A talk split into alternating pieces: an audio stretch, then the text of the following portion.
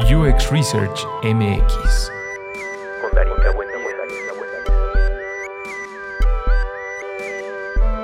Entrevista con Pablo Stanley, co-founder at Blush y staff designer at Lyft. Soy un diseñador e ilustrador que dibuja garabatos aquí y allá y que le gusta contar historias. A veces también le gusta comer tacos veganos, bien picosos, con mucha salsa, mucho de todo, en realidad. De esas de que comes el taco y como que se te desmorona en las manos y los te tienes que chupar los dedos y la persona que está en lo de ti le da asco y, luego empieza a cuestionar qué estoy haciendo con esta persona y tú los ves como de que así soy, acéptame como soy. Y la persona corre y luego te sientes mal. Entonces ordenas otro taco y pues ya te sientes mejor. Sí, ese soy yo. Estamos platicando justo con una de las personas que fueron más solicitadas para poder charlar aquí en el podcast de UX Research México. es alguien a quien realmente admiramos y tenemos pues eh, mucha empatía sobre las cosas que hace, las cosas que publica. Y pues bienvenido Pablo, ¿cómo estás? Estoy bien. E, está un poquito raro decir estoy bien, porque los, el, mundo está... Parece que el mundo está en llamas y parece que mucha gente está sufriendo y parece que, que, estamos viviendo en un tiempo un poquito raro. Entonces, el de repente decir, ah, estoy bien, es, lo decimos porque estamos acostumbrados, ¿no? A decir, hey, estoy bien, hey, porque no, no queremos poner esa, esa carga en la otra persona, ¿no? No quieres decirles, hey, no, estoy muy mal, mira, este, la cabeza he estado deprimido, me he sentido muy solo, eh, no sé, estoy desesperado, quiero salir, tengo hambre, mis pasiones se han acabado, estoy viejo. No quieres decirle eso a la otra persona, ¿verdad? Entonces dices, ¿qué dices? Estoy bien. Pero no. Creo que, creo, creo que todos nos debemos de dar la oportunidad de decir, ah, al menos más o menos, la verdad.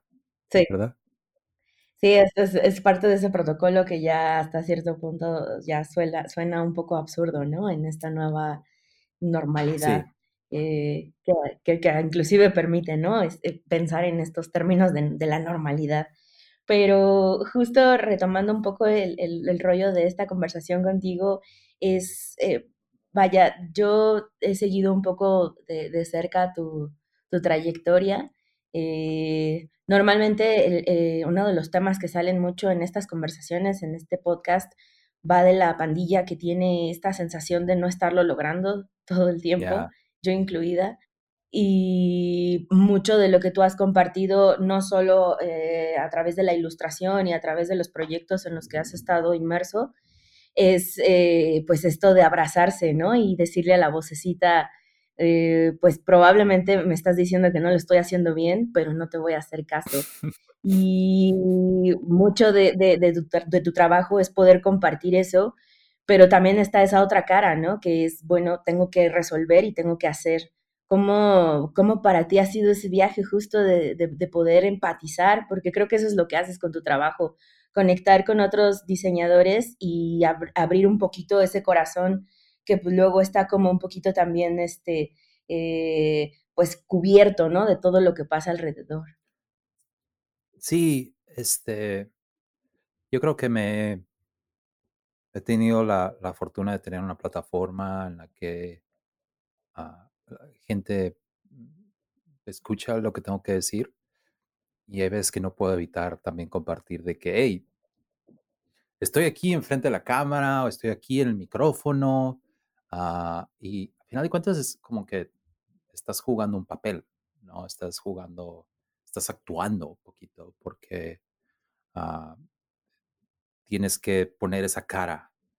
Pero en realidad las cosas que están detrás, este, pues están ahí y no las, ah, muchas veces pues no las quieres mostrar, ¿no? No, no quieres saber, pero eh, me he dado la oportunidad de decir, hey, no, tal vez muestra poquito de, de, esas cosas que están pasando atrás, que están pasando por tu cabeza y que esas inseguridades que, que, tienes, Pablo. Tal vez eso te ayuda como terapia. Y siento que al hacer eso, sí me ayuda. Ah, y también, ah, no sorprendentemente, también mucha gente se conecta con eso, porque esto es, no es algo ay, que nada más le pasa a Pablo. Yo creo que todos tenemos esas inseguridades y todos tenemos, pasamos por ese, por esos momentitos en los que dudamos de todas nuestras acciones, ¿no? Y, y nos cuestionamos en cada paso. Entonces, siento una cosa, me he dado cuenta de que siempre va a estar ahí. Esa vocecita siempre va a estar ahí. Esa, ese crítico negativo que te está dando, eh, que te está diciendo que no lo hagas, siempre está ahí. Y, y, antes quería eh, luchar contra eh, y, callarlo. Pero si lo que he encontrado es de que no, acepta esa vocecita porque no se va a ir, güey, ahí está. Entonces, si la aceptas, la entiendes, entiendes por qué, por qué esa vocecita de repente se, se escucha más fuerte, por qué de repente parece que tiene un altavoz y te está gritando en la oreja. ¿Por qué? Pues por, porque es inseguridad, de ser porque tal vez no, no sé, este, porque en realidad estás haciendo algo que es nuevo para ti. Uh, estás este, embarcando en algo que en realidad es, es, es, es, es riesgoso, es difícil. Entonces esa vocecita está actuando porque te está tratando de proteger, tal vez.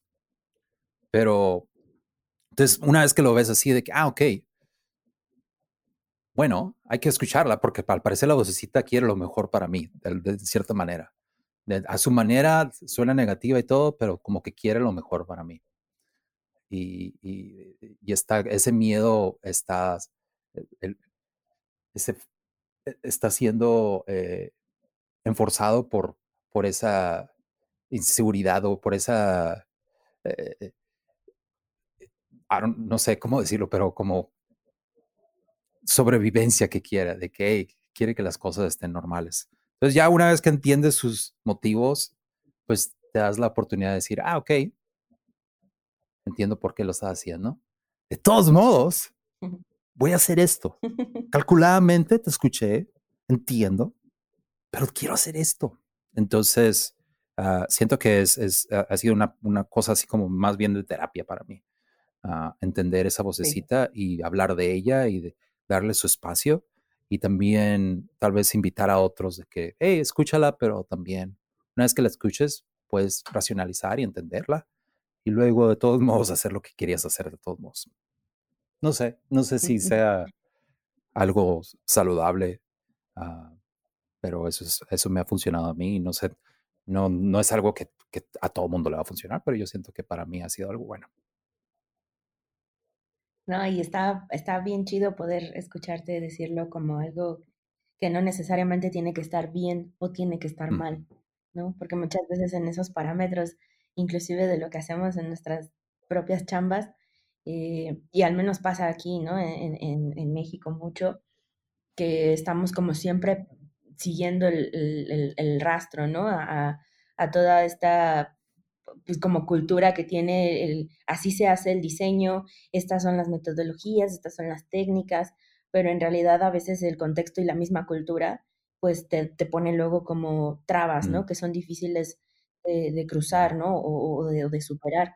Y un poco lo que a mí me interesaba de charlar contigo en estos minutos era poder entender cómo ha sido para ti ese, eh, ese paso, ¿no? Y también esa pues magnitud de manejar todo lo que traemos culturalmente, ¿no? Justo eh, tuiteo un poco de lo que tú hiciste en Medium en esta gran ilustración sobre el síndrome del impostor, ¿no? Y tú decías como, bueno, abrirse a, abrir de estas posibilidades de lo que implica eh, conectar con otros diseñadores o con otras personas es hablar de lo que a uno le pega, ¿no? ¿Cómo, cómo ha sido ese viaje, inclusive de trabajar ahora en lugares como en los que has estado, ¿no? Donde inclusive pues es, es, es otro viaje, ¿no? Ya, yeah, sí, yo creo que eh, hay veces que te voy a ser honesto. Uh, yo siento que ese síndrome de impostor que, que sentía, uh, mucho de eso venía de, de mi sentimiento de inferioridad, así como, no sé, como mexicano, que, que, que, que, que me da mucha pena decirlo, pero yo siento que era un poquito de de yo haber crecido en la frontera, haber crecido en medio de los dos mundos, en el que estando en la frontera tienes al, tío Tom, a los americanos tan cerquita que, los ves y dices, ay, mira la, la primer potencia mundial del mundo, mundial del mundo, ah, está aquí a un lado y está tan cerquita y, como que te, entra el malinchismo y quieres poquito de eso, ¿no? Y quieres, hey, yo también soy así. Ah, yo también quiero ser así, yo quiero ser aceptado. Pero también quieres, te sientes, no dejas de sentirte mexicano. Y yo siento que en la frontera, la verdad, eh, pues, eh, y esto es algo con lo que yo crecí, yo no, estoy, no quiero generalizar, pero yo siento que crecí mucho con la idea de que, hey, del otro lado es donde las cosas buenas pasan.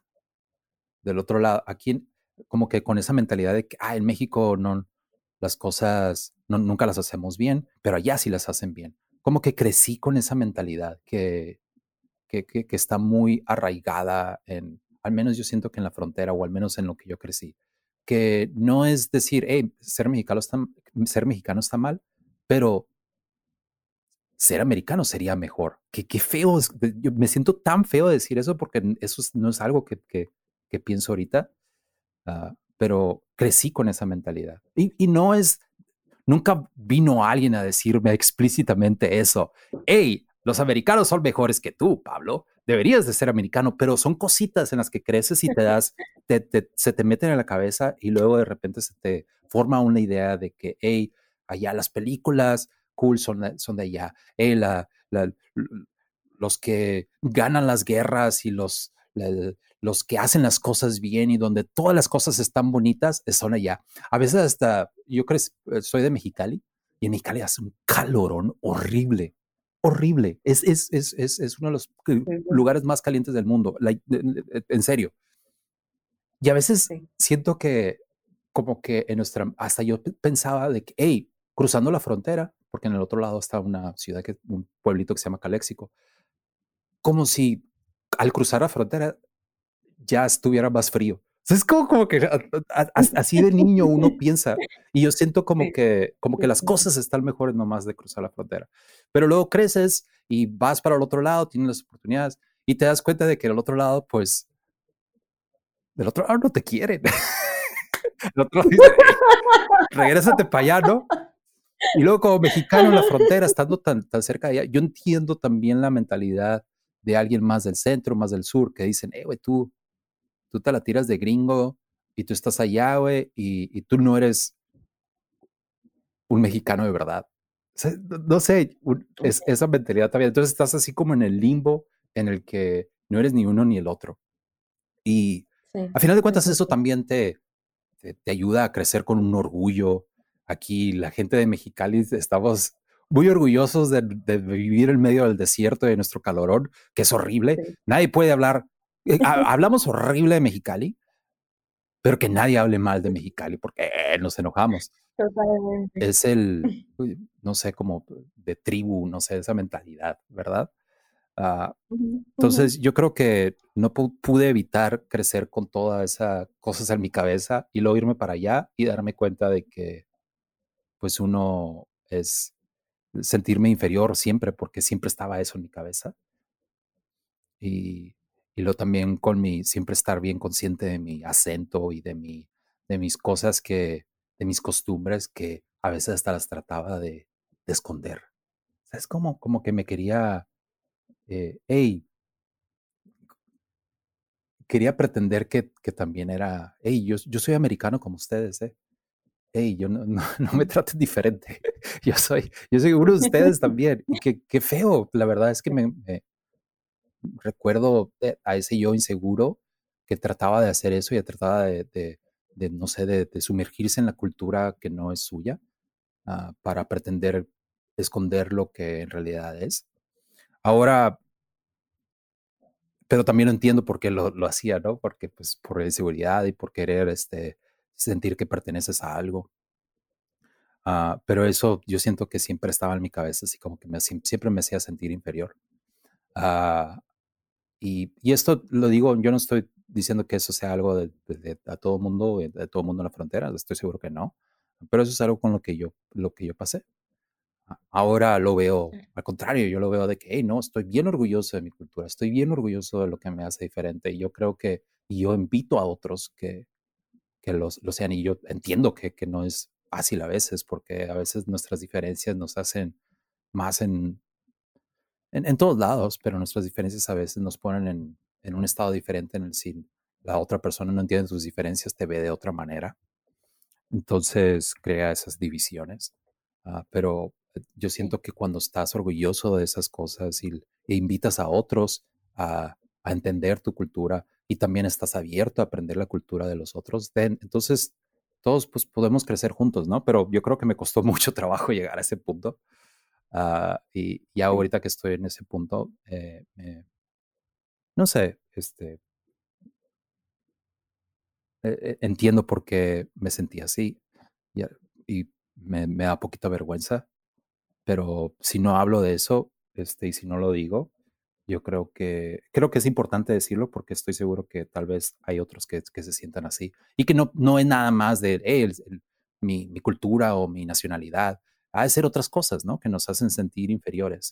este, puede ser alguna diferencia en tus habilidades, alguna diferencia en el color de tu piel, algo también de tu cultura o, o no sé, algo que te hace sentir que eres diferente y que que te hace sentir inferior por esa diferencia, porque sientes que tal vez no perteneces, yo te invito a que a mí lo que me funcionó es aceptar esas diferencias y, y, sentirte orgulloso de ellas y no nada más eso, pero verlas como algo que te, como un superpoder.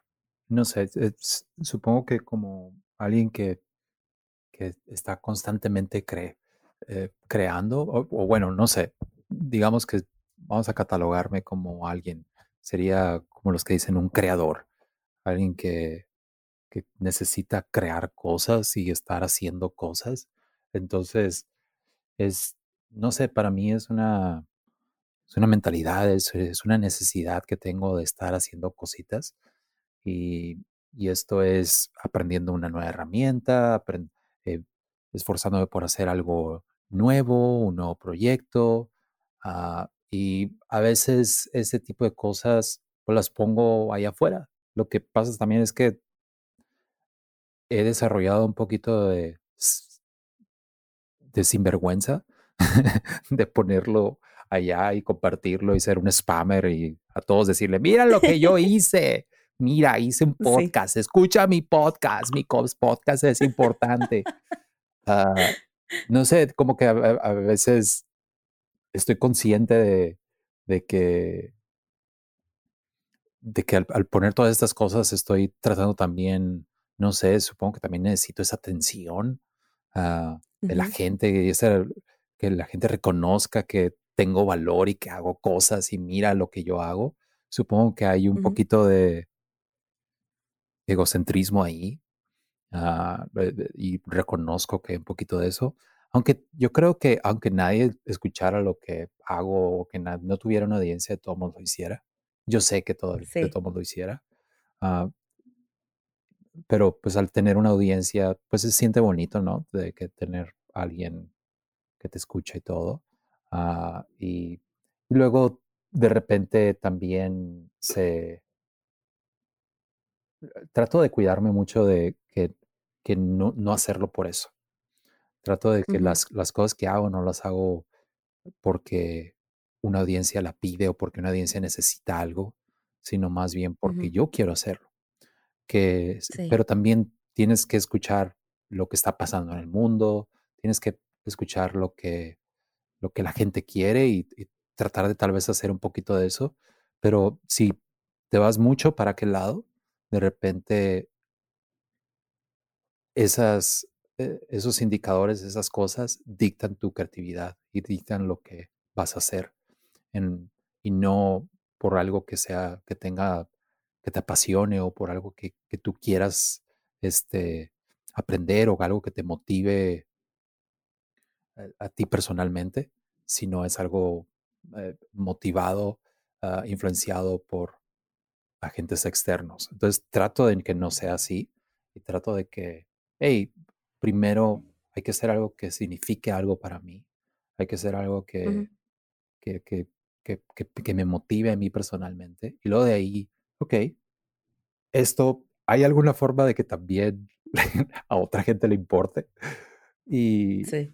Y, y si sí, pues qué cool. Y si no, pues e, es como que tan apasionado estás de esta cosita como para hacerlo, seguir haciéndolo. Y muchas veces es de que, Ay, pues si no le gusta a nadie, pues bueno, seguir haciéndolo, que te valga. Al final de cuentas es por aprender uh, o por tratar algo nuevo. Y, y no sé, uh, a lo que voy es de que es, esa, esa mentalidad de siempre estar creando siempre está ahí. Y, y a veces la verdad es que es una, a veces me, me, quedo pensando como si es una adicción, si, no sé si adicción, tal vez no, sí, pero a veces se siente como eso, porque, pero yo sé que es una, hay algo mal en esto, porque la gente que, que lo ve por fuera dice, ay, güey, pinche Pablo, güey, qué, qué productivo, güey, como que siempre saca cosas nuevas, y lo digo, sí, güey, pero la verdad es que eso por un, por un buen tiempo en realidad me costó, me costó relaciones, me costó este, ese tiempo lo estaba sacrificando por otras cosas. Estaba invirtiendo tiempo en, en estos proyectitos y no estaba invirtiendo el tiempo en mis amistades, en mi relación amorosa, en mi familia, en, en mí mismo. No estaba en mi salud mental. Sentía que necesitaba esas cosas para ser feliz. Necesitaba este, hacer esas cosas para, para hacer algo, para hacer, tener un valor. O sea, es como bien, bien raro. Y la verdad es que todavía es, así lo siento, el lidio con eso. Y yo creo que muchos lidiamos con eso porque en el mundo, eh, si no tienes algo afuera, si no tienes este, algo en tu dribble, y si no tienes este, algo en tu Behance, este, no tienes valor como diseñador y si no tienes valor como diseñador, no tienes valor como persona. Muchas veces este, el, el ámbito profesional y, las cosas que haces en el ámbito profesional te dan, e, e, es, un es el mayor indicador del valor que tienes como persona y, yo creo que he sido, no sé si víctima, pero me he tomado ese Kool-Aid, ¿verdad? De ese, esa agüita de Jamaica. que, que me hace sentir así, de que tengo que hacer cosas para sentir que soy alguien. Y, yo sé que está mal, pero al final de cuentas como que lo necesito, ¿verdad? Entonces digo, hey, bueno, pero ahora mi mentalidad es de que, hey, todas estas cosas las está haciendo yo solo. Y creía que como eran cosas mías personales, yo las necesitaba solucionar. Yo era un proyecto personal y yo lo tengo que hacer sin buscar ayuda. Y ahora he aprendido de que, hey, no, pues, pues, busca ayuda, güey. Y no nada más eso, cuando, y, me da como penita, como pedir ayuda porque fui criado de una, con mi mamá que es una santa, pero mi mamá me va a decir, nunca hagas, nunca pongas molestias en otra gente. Crecí con eso, ¿no? De que, hey, nunca des molestias. Sí, y, y siempre es, eh, eh, haz las cosas por ti mismo. Que eso lo, es, es una enseñanza muy grande de mi madre, pero también yo creo que me fui al extremo en el que ya no quieres pedir ayuda de nada de nadie. Es como de que de repente tú solito tienes que solucionar todo y tú solito tienes que este, uh, lidiar con tus sentimientos y con las cosas que, que, te, que, te pasan en la cabeza y tú solito tienes que este, eh, eh, remediar esas cosas y no las compartas porque al, compartirlas estás poniendo una carga en la otra gente. Ah, entonces, ahora ya un poquito ya grandecito, me doy cuenta de que, pues no tienes que, no te tienes que guardar todo, no tienes que embotellarte todo así porque de repente, no sé, pues, pues vas a explotar, güey. Y aparte, pues no es sano porque nomás estás así como que eh, te estás creando una, una barrerita a, tu alrededor, una pared que no deja a otros este, entrar y tú tampoco te estás dando la oportunidad de, de, de, en realidad conectar con otra gente.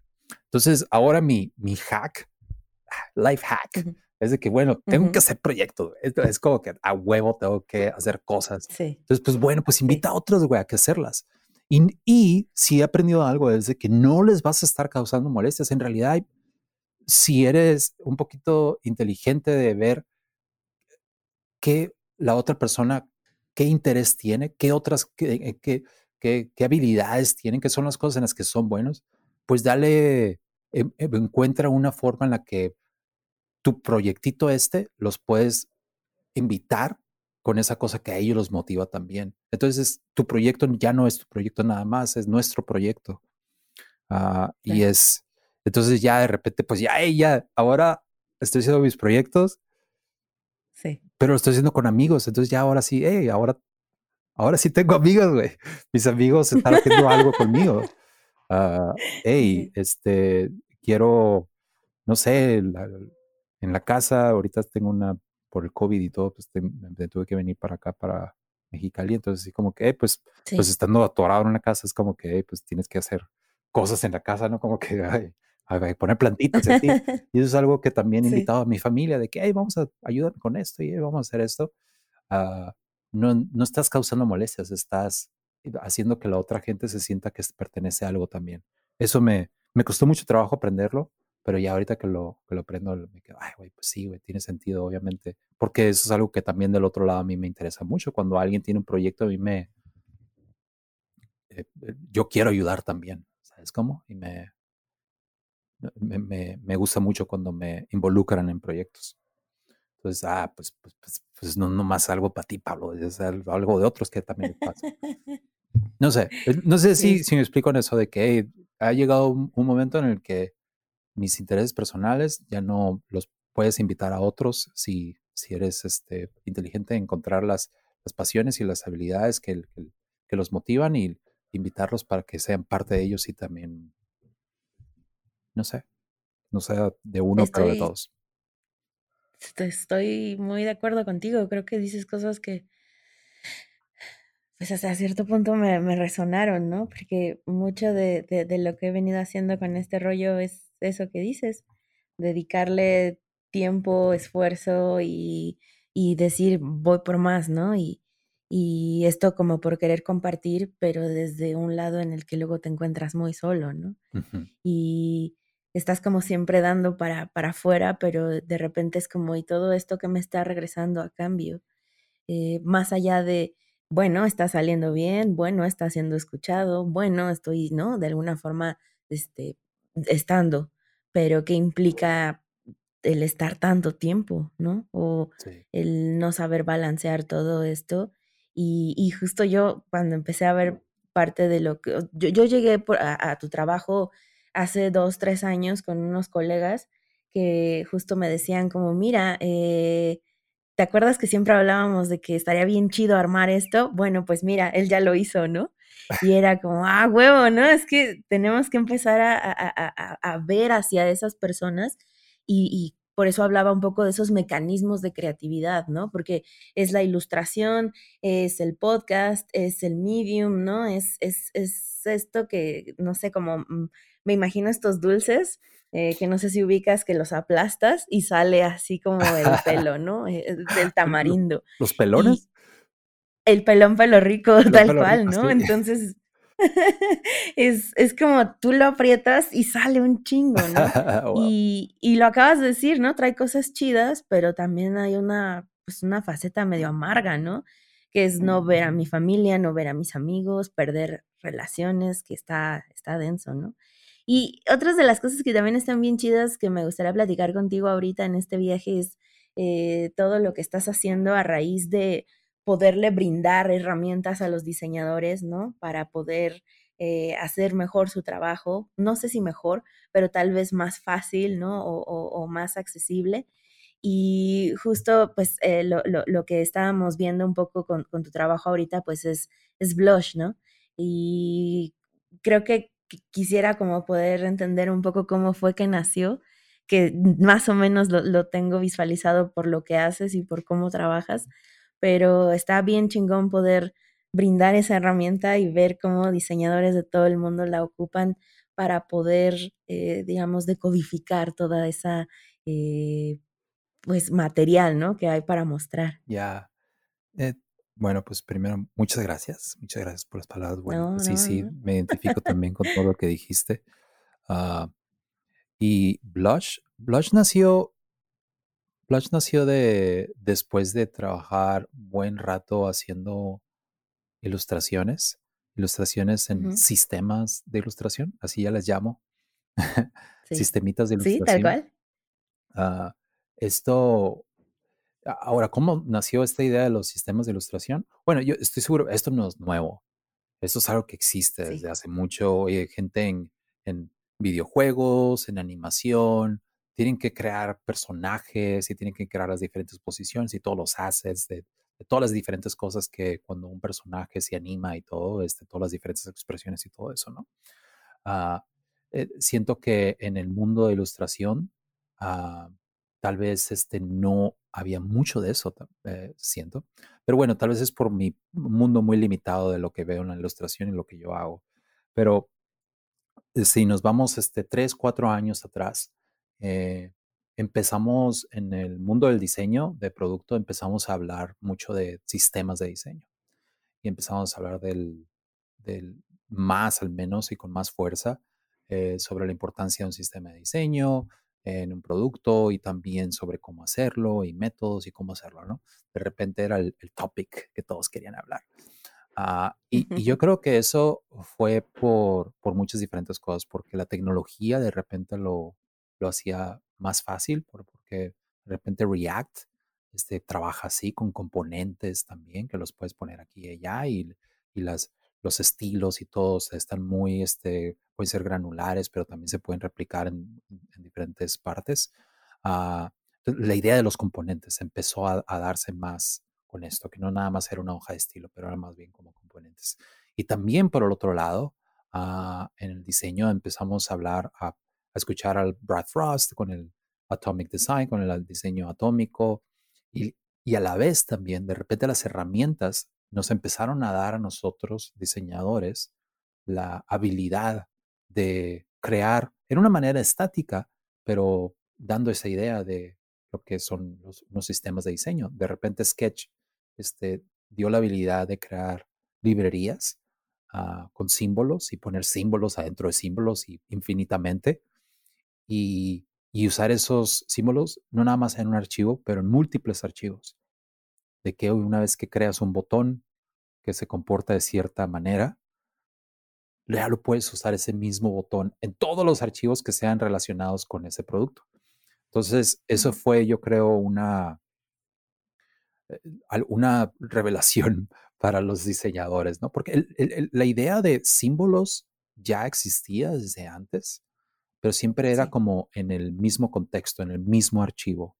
Pero de repente ahora estamos hablando de que, hey, una vez que lo creas, lo puedes usar en diferentes iteraciones, en diferentes versiones, donde sea. Y, una, y si lo actualizas en, en, una parte, se actualiza en todas partes. Imagínate eso.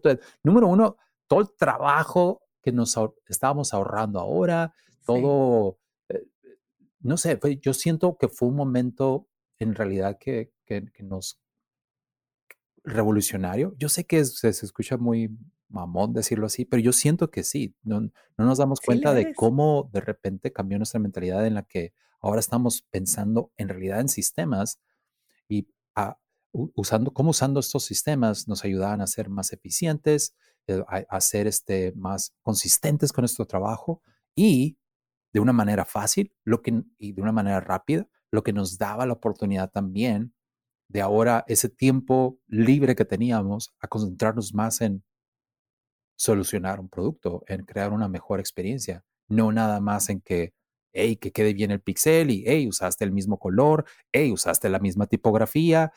Eso, esas preocupaciones ya no existían. Si ya lo hiciste bien una vez, ya esas preocupaciones no existen porque es parte del sistema, todo está bien. Ahora tu preocupación es, hey, estás pensando en todas las diferentes este, e, e, estados de esta pantalla. ¿Qué va a pasar después? ¿Qué mensaje vas a darle? ¿Cómo, cómo se siente el usuario en esta? De repente ya teníamos más tiempo para pensar en esos problemas que son más, yo creo, más importantes. Ah, y sin la preocupación de que, ¿El botón es consistente, sí o no? Eh, ya no teníamos esa preocupación. Ah, bueno, la cosa es que yo, siento que eso fue un momento, ¡pum! Simplemente porque todo se, vinculó, la tecnología estaba ahí, la conversación estaba ahí y de repente las herramientas que nosotros usamos nos daba la habilidad de ser parte de esa conversación, que no nada más esa conversación existía con, los ingenieros, sino que nosotros éramos en realidad los, los que podíamos eh, manejar esa, e, e, esa, lo que pasaba, esa, esa, conversación con el resto del equipo. Ahora los diseñadores podían ser los que definían ese sistema de diseño. Ah, porque antes pasaba, pues, más bien con el ingeniero. El ingeniero, al final de cuentas, era el que, el que iba a decidir cómo las cosas se comportaban entre ellas y cómo estaban vinculadas entre ellas. Ahora nosotros teníamos esa, em, al menos ya lo teníamos antes, pero ahora teníamos al menos la habilidad de usar, de hacerlo en nuestras herramientas. Y eso yo creo que, ¡pum!, nos abrió, nos abrió la mente, yo siento. Pues bueno, cuando estaba pasando todo esto, yo me quedé, oye, oye, a ver, espérate. ¿Qué tal si usamos esto en ilustraciones también? Ok. Porque al final de cuentas, yo eh, ah, creo que ya habías mencionado lo de los cómics y eso. Pues yo, eh, a, la hora de hacer los cómics y eso, yo usaba en, cierta manera un sistemita también. Sistemita muy básico, pero de crear este, los, los personajes, lo, que se les llama character sheets, ah, que son el, el, personaje, cómo se ve de frente, cómo se ve de lado, cómo se ve de, de tres cuartos, cómo se ve de atrás, cuáles son los colorcitos, cuáles son las diferentes expresiones, todo ese tipo de cosas. En, realidad yo creé todos esos assets para mí, para yo ser más eficiente con mis, con mis, eh, ¿cómo se llama? Con mis cómics, a la hora de que así también para yo concentrarme más en el diálogo o en las historias y no preocuparme tanto por el dibujo, porque una vez que ya tengo el dibujo más o menos, pues ya puedo hasta calcar más o menos o tener una base que me ayuda a ser más rápido con mi dibujo. ¿Sabes cómo? Entonces eso me ayuda a ser más eficiente. Entonces dije, hey, güey, no manches. Todo esto se puede aplicar también a ilustraciones, porque al final de cuentas también estamos hablando de que, hey, pues los ojos, las expresiones, los cabellos, cómo se mueven y todo. Eh, todo esto es un parte del sistema también. Ah, entonces ahí fue cuando empecé a, a usar las herramientas estas de diseño para hacer de, sistemas de diseño para a ver si se podía usar en sistemas de ilustración. Y empecé a hacer este, como experimentos más que nada, y así como preguntándome a mí mismo, a ver, espérate, creo que lo podemos hacer. A ver, vamos a, vamos a intentarlo. Y luego lo intentas y luego sí. Ay, güey, sí se puede. Digo, pues claro que se puede, porque no se iba a poder?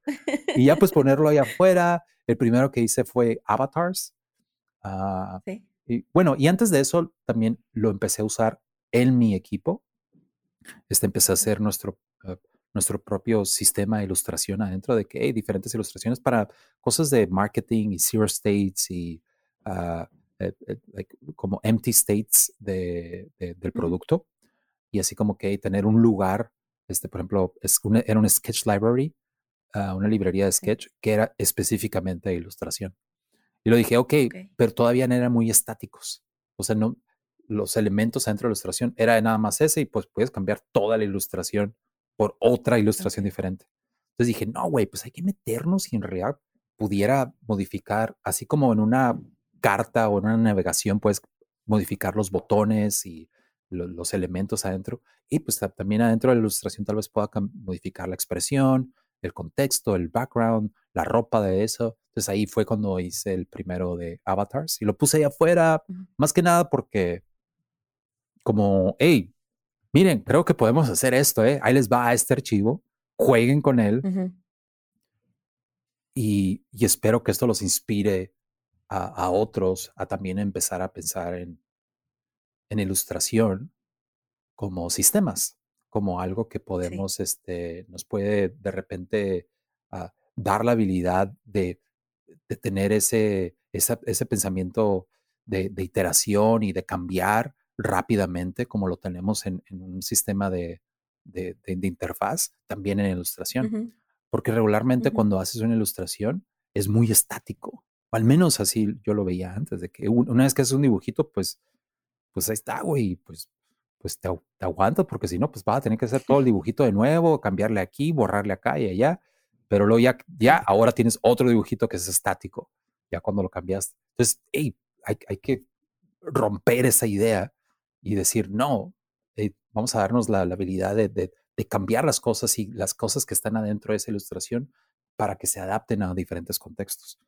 Uh, y... Oye, cuéntame ahí, quisiera sacar como un poco de, de provecho eh, para este, este rollo que dices, lo lancé, ¿no? Allá afuera y dejé que la gente jugara con ella, ¿no? Bueno, con esta herramienta, con, con este nuevo eh, archivo. Y eso al final es, pues es, es, es, es, como probar un prototipo, ¿no? O sea, es tal cual eh, hago una validación de, de, de, cómo funciona. ¿Cómo estuvo eso para ti de recabar ese feedback y de alguna forma decir, bueno, creo que va bien por acá, debería mejorar en esto? ¿Cómo empezaste a medir esas aguas? La verdad, no me di nada. O sea, iba a medir. No, ni le puse Analytics ni nada de eso. Pero, pues sí me daba un poquito de lo que sí podía ver era gente usándolo y que me compartía y que me, que me y que me decía, hey Pablo, mira, y que gente que me mandaba mensaje, que me decía, hey, mira, por ejemplo, el, que hice de avatars, mucha gente me, me mandó screenshots o, links de mm, sus, este, de sus páginas de equipo. De que, ah, hey, hicieron su página de equipo, de su team page, pero el diseñador este, hizo un avatar de todo su, equipo, de cada uno de ellos, así con, las, con los diferentes este, los elementos en Sketch. Y, a veces hasta me decían también, hey, tuve yo que dibujar este porque en tu librería no incluiste este, este. Yo lo dibujé. Entonces ellos, este, eh, los inspiraba no nada más a usarlo, pero también a, contribuir en ello. Y a veces les pedía, hey, ¿me lo pudieras pasar? Y así lo hacemos disponible a todos. Ah, o a veces era de que, ah, me pasaron el screenshot y yo lo, yo lo dibujaba más o menos a mi estilo. Ah, entonces, eso era, me, me, comunicaba también cómo ampliar la, la, librería, cómo hacerla mejor. Muchas veces también me decían, hey, ¿sabes qué? Te falta esto porque gente de diferentes habilidades, gente que, que hey, con eh, gente, por ejemplo, yo lo hice y todos parecen como niños cuando lo hice. Entonces, hey, necesitas gente de, de mayor edad también. ¿Cómo puedes hacer que, que gente de mayor edad se, se sienten identificados con estos avatars? Entonces, like, ay, güey, sí es cierto. Cosas que, que, uno no piensa y porque pues uno tiene sus propios, ¿cómo se dice? Prejuicios, eh, eh, biases que tenemos y que, Sesgos. Sesgos, así le decimos. Ah, no sabía. Siempre estoy así como, ¿cómo se dice bias en, español?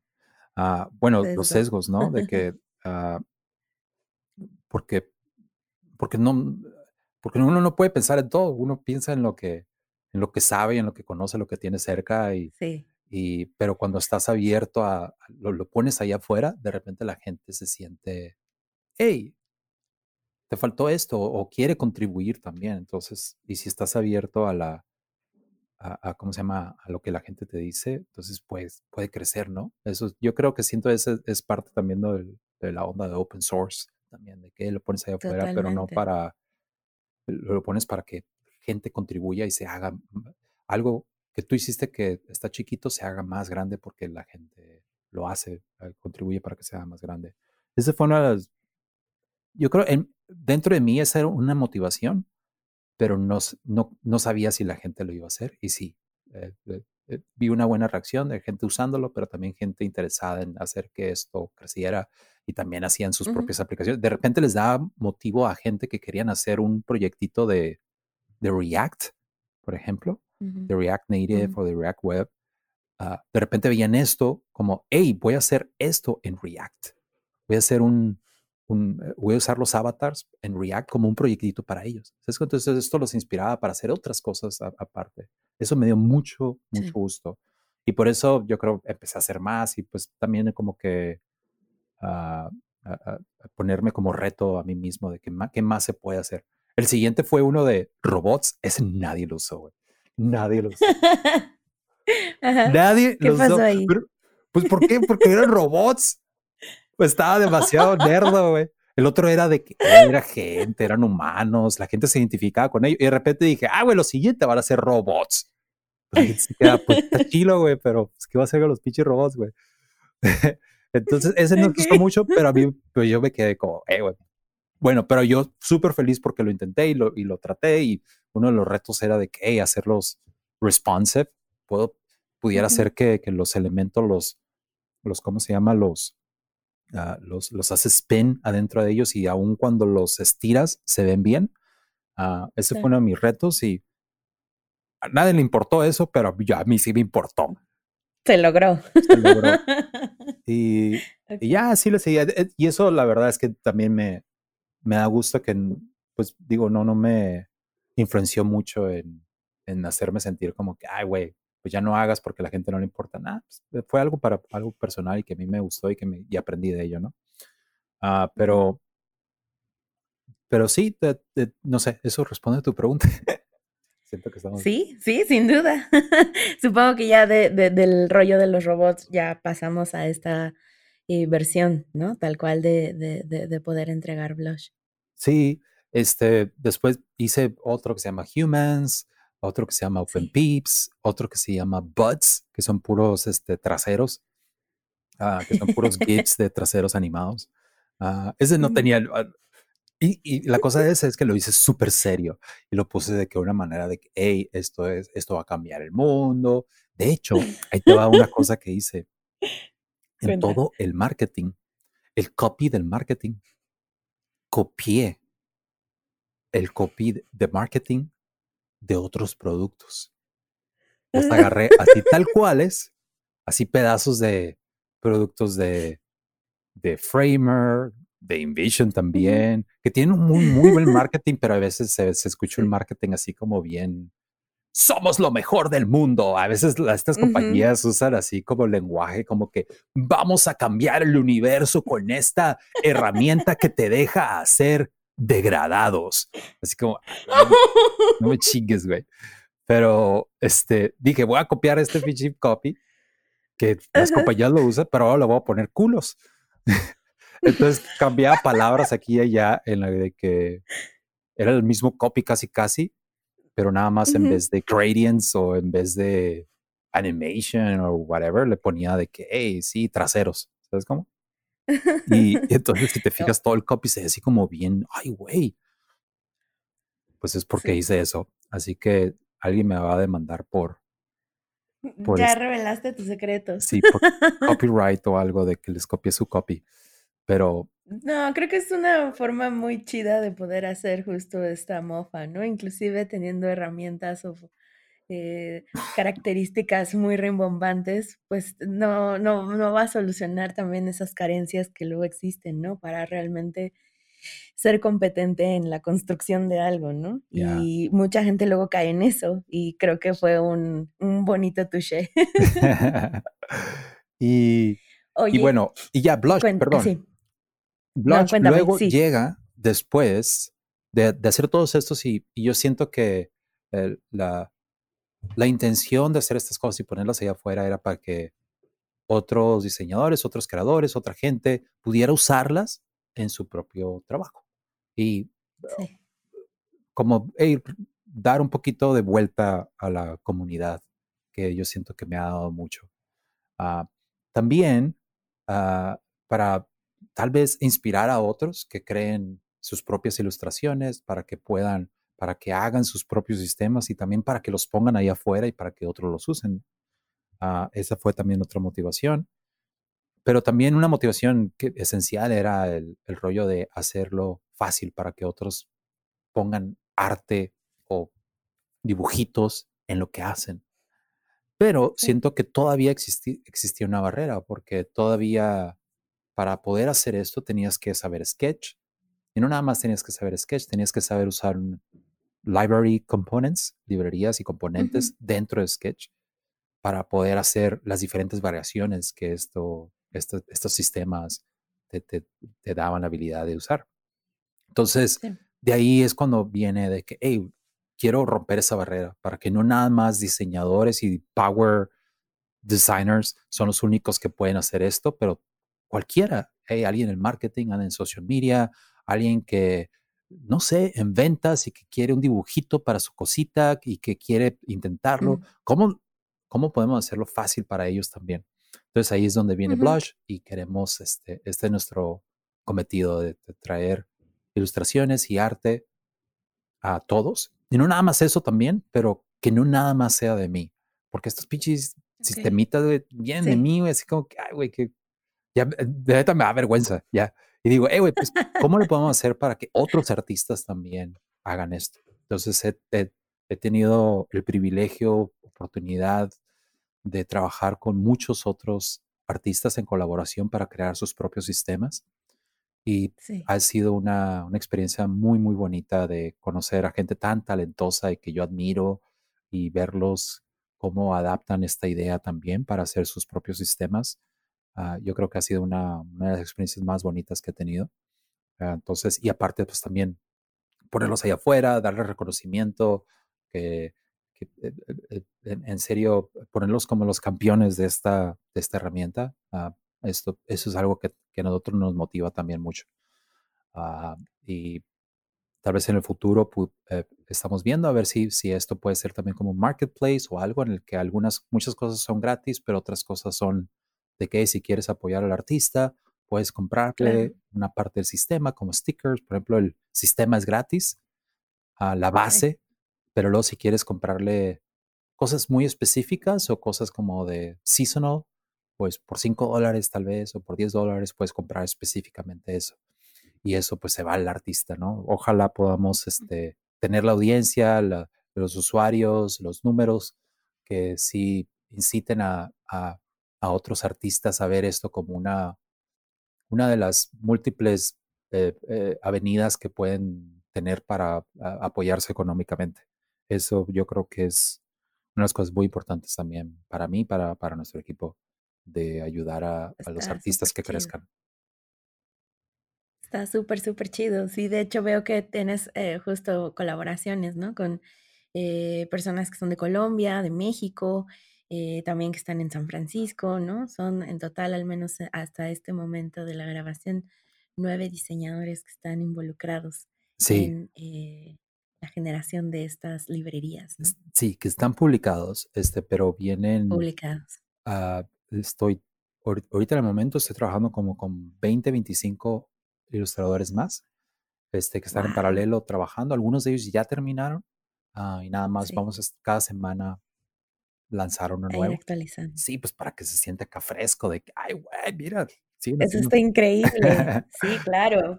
Para alimentar la adicción, dijiste ya. Sí, no, hay que, hay que darles dulcecitos, pero no todos a la vez, porque luego se empalagan. Sí, sí, eso, eso sin duda sí que sucede. Y ahora mencionabas un rollo, ¿no? Ya, ya para ir eh, cerrando un poco la conversación, yo podría clavarme horas contigo platicando, de verdad eres un, sujeto que eh, uno disfruta mucho ver, ¿no?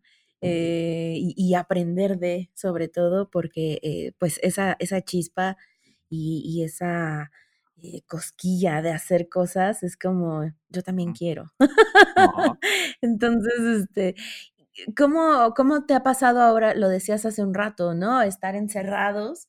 Eh, sí, pongo las plantas, sí, cambio lugares, ¿no? Y hago de todo, pero a mí al menos me pasa mucho, yo como researcher, yo necesito de los usuarios, yo necesito del contacto, yo necesito del intercambio social y mi chamba se ha visto coartada y, mermada y yo me siento muy rara y, pues me adapto, ¿no? Pero, por ejemplo, en tu caso, con, tu proceso, ¿no? Creativo y todo lo que has venido haciendo, inclusive en las transiciones laborales, ¿no? De país, estabas en Estados Unidos, te regresas a, Mexicali por el COVID, ¿cómo, cómo te ha pegado esto? Ah, no, la verdad es que voy a ser sincero, esto, yo soy muy privilegiado. Tengo un lugar en el que estoy solo, en el que tengo espacio, que me voy de un lugar, así si me canso de un lugar, puedo irme a mi oficina, tengo un lugar específico para trabajar. La verdad, estoy muy privilegiado. Entonces, no, yo no he pasado por, por las cosas que otra gente ha pasado, la verdad. y por las que yo siento mucha, pues, no sé, compasión y, y, estoy consciente de que yo lo que he pasado no es nada en comparación, ¿no? Y, y, la verdad también yo siento que he estado muy acostumbrado a trabajar solo y a vivir solo y, Mm. y aparte también trabajar este, remotamente, porque en Envision estuve dos años trabajando remotamente, entonces yo ya estaba acostumbrado a la idea de trabajar desde casa y, y tener todas las juntas por video y, y hacer todo por eh, con documentos y con documentación y, por, y tratar a Slack como tu oficina. Yo ya estaba acostumbrado a eso, la verdad. Uh, entonces, eh, y soy alguien, como ya te había dicho, este, que hasta disfruta de su soledad. Entonces, la verdad es que a mí no me ha... No sé si, si puedo decir algo, es como que ahora yo les digo a los demás, ah, ahora están viviendo lo que yo he vivido. ¿Eh? Ahora están atorados en su casa como yo he estado atorado estos dos años. Pero yo sé que las situaciones son muy diferentes a otra gente y yo sé que mucha gente pues no vive sola, tienen hijos, tienen este, uh, tal vez no tienen el espacio. Yo sé, estoy muy consciente de que la verdad es que yo la verdad la tengo bien facilita. Así que hablar de mi situación y hacerme la víctima sería... No. Sería no, para nada. Y, y entonces no, no, no. Y, y, también no quiero decirlo de esa manera, pero la verdad es que para mí hasta me ha ido bien. Qué, qué feo, yo sé. Sí. Pero no, no sé. Eh, eh, eh, y yo siento que muchos, ¿eh? Muchos nos hemos, como humanos, somos capaces de adaptarnos a lo que sea. Como que nuestra, no sé, métodos de sobrevivencia, nuestro cerebro se adaptan a la situación, por más fea que tengas, se adaptan y tratan de ver la, lo positivo a ello, ¿no? Pero sí. yo sé que no es fácil. Eh, yo para y para muchos, por, por más que, que nuestro cerebro nos, nos mande así señalitas para que nuestro cuerpo y nuestra mente se sientan más, un poquito más eh, feliz, de todo modo no es suficiente. Y ya. ¿Qué, ya sé. Oye, ¿qué viene ahora para ti? ¿Qué vienen en los siguientes pasos? No te voy a preguntar lo que normalmente le pregunto a todos los que vienen por acá, que es dónde te encontramos, porque por supuesto que sabemos en dónde te encontramos y, y en dónde andas, pero sí, sí que no, sí me, me, gustaría saber, ¿no? ¿Cuáles son los, los siguientes proyectos de Pablo y con qué va a seguir inquieto para lo que viene? Ya, este, la verdad, Blush. Blush es, es, es, número uno, prioridad número uno, seguir colaborando con otros artistas, seguir este, creando un producto que le haga, eh, que le haga la, vida fácil a la gente para añadir arte en sus creaciones. Uh, ese es uno. Uh, número dos es, quiero empezar a crear más, otra vez, empezar a crear contenido uh, de educación, no sé, educativo de diseño. no sé, crear más Sí. videos de, de, tutoriales y cosas así. Este, estoy planeando Sí. hacer más cosas en, en, Figma. La verdad es que no podía, bueno, siendo honestos, antes no podía hacer cosas así porque trabajaba en una empresa que era una, una empresa de diseño. Entonces, Sí. no podía hacer muchos tutoriales de diseño que, al, Sí, que fueran de otras herramientas. Y ahora Ajá. ya me siento con esa libertad. Entonces, una de las herramientas que, pues, de las que quiero hacer es este de Figma. Entonces, quiero hacer un crash course de Figma y hablar un poquito más de, de las cosas que yo encuentro y que me, se me hacen fácil en mi, en mi, en, en cómo trabajo. Y Ujú. seguir haciendo también, eh, eh, me ha dado mucha, ah, no sé, me gusta mucho empezar a hacer, he hecho mucho de ilustración también, como live streams y invitar a gente a de qué hago como dibujitos. Entonces quiero seguir haciendo esas Sí. cosas. Este, ah, tengo en, en Instagram, hay veces que de repente así sin anunciar ni nada, de repente estoy live de que, hey, vamos a dibujar algo. Sí. Ayer, ¿no? Y, Justo. ah, y ayer, eh, he, he estado así esta semana como que le he dado. Entonces quiero seguir haciendo ese tipo de Sí. cositas y, y, y también usar mi plataforma para invitar a otros artistas. Entonces en Blush también quiero, queremos darle la, oportunidad a que otros artistas también, así como tú, de que eh, invitarlos, este, que hablen de, su proceso y todo eso. Ah, ah, y, pues usar, pues no sé, digo, mi, plataforma que tengo unos seguidores y todo, entonces ojalá que esa plataforma pueda ser aprovechada para que otros artistas sean conocidos también. Entonces, dar, darles espacio, espero. Uh, y ya. súper, no sé. Tal vez encontrar una novia, pues soltero. pues ahí si, hay una mujer que ande buscando un compañero, estoy disponible. Entonces estaría muy cool. Que no, no, no, no, se permite. Totalmente, yo digo que estoy muy solo. Me siento muy solo. Necesito amor. Tengo mucho amor para dar. Te entiendo totalmente, estoy, estoy en la misma sintonía que tú. Eh, ya sé, es, es, complejo, es complejo, ¿sabes? Y sobre todo cuando estás tan inmerso en esta chamba y haciendo todas estas cosas y de repente encontrarte a alguien que si no entiende tu mismo cotorreo, pues a veces eso, ya sabes, termina porque digan, mm, ahorita no, y se van, ¿no? Pero sí, te entiendo totalmente. Muchas gracias por, por venir a, platicar conmigo. Eh, es un hito, la neta, para mí poder platicar. Y ya sabes, cuando yo les decía a mis compis del trabajo de, ah, ¿saben a quién estaría bien chido entrevistar, no? Este, Pablo Stanley, los, todos me voltaban a ver como, pobre diabla, ¿no? pues esta pobre diabla lo logró. no lo sé. Pues eh, supongo tiene, tiene que ver con, con esto que, que hablabas al inicio, ¿no? O sea, todos tenemos como esos hitos y esos ídolos y esas personas que impulsan y motivan, ¿no? Y para nosotros, pues tú, tú representas eso, ¿no? Porque además eres un diseñador que, que la rompe muy, muy machín, ¿no?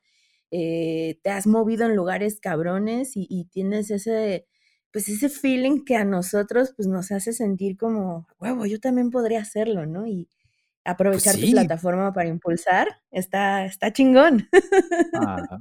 pues, pues Darinka, eh, fue la verdad un gustazo hablar contigo. Muchas gracias por tenerme y, y este, estoy, me siento afortunado de estar aquí hablando contigo y y hay que, hay que mantener esta, esta colaboración, hay que seguir haciendo cosas, porque me da mucho gusto que estés haciendo esto y que estés invitando a otra gente y que, que, te mantengas activa con esto, que yo creo que es, es importante. Y, y pues bueno, pues ya, ahí yo te invitaría a mi próximo podcast también. ¿Qué tal? Estaría bien chingón, ya me aventé dos, dos este, episodios, eh, cha cha cha podcast. Sí, sí ah, dije los cha-cha-chas correctos. Sí, este, pero está, está muy chido y creo que lo que haces es justo lo mismo que, que, se intenta de este lado, ¿no? Que es poner a la banda latina que estamos haciendo cosas que diseño y experiencia usuario y design service y todo lo que hay ahí, pues no es exclusivo de la banda de allá, ¿no? Y, pues, qué, qué, chido poder haber hablado contigo. Igualmente, Darinka. Y pues, muchas gracias. gracias a ti. Muchas gracias a todos por escuchar. Este es el, el show. Ya, ay, no, ¿qué estaba diciendo? Ya, bye. Perdón. bye. UX Research MX. Entrevista con Pablo Stanley, co-founder at Blush y staff designer at Lyft.